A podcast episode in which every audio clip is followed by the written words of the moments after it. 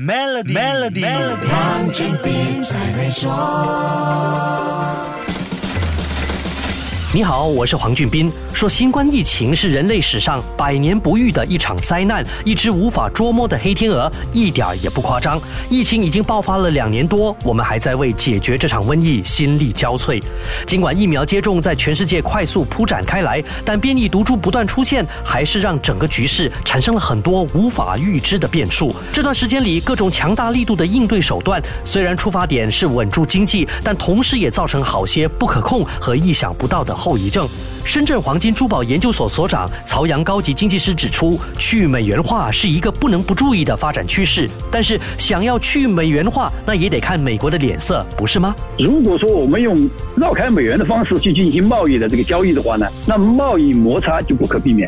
这个在贸易摩擦的基础上，美国人要干预任何东西的时候呢，在世界上就是用地缘政治冲突的方法来加剧地区间的不平衡。所以，像这些问题的话呢，我们都知道。黄金有一个最重要的概念，就是它能够使你处在安全的状态下面。黄金是安全锚，黄金是硬通货。全球化之下的国际政治和经贸关系错综复杂，牵一发动全身。黄金的需求量在这种高压环境下也呈现了上升趋势。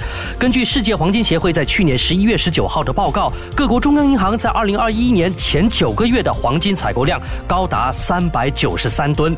二零一七年一月到二零二一年九月，全球央行的黄金净购买量是两千两百四十三吨，这创下了美元跟黄金脱钩以来最高的购。买速度记录不止这样，二零二一年前三个季度，全球金条和金币的总需求量达到了八百六十七吨，创下了二零一三年以来的最高水平。那下一集再跟你说一说，二零二二年黄金可能会有怎么样的走势？守住 Melody，黄俊斌才会说。使用 Maybank to You Bit 和 Maybank to E 就能简化您的业务运营，并有机会赢取 Toyota Hilux 和季度现金奖。详情浏览 Maybank dot my slash SME Rewards。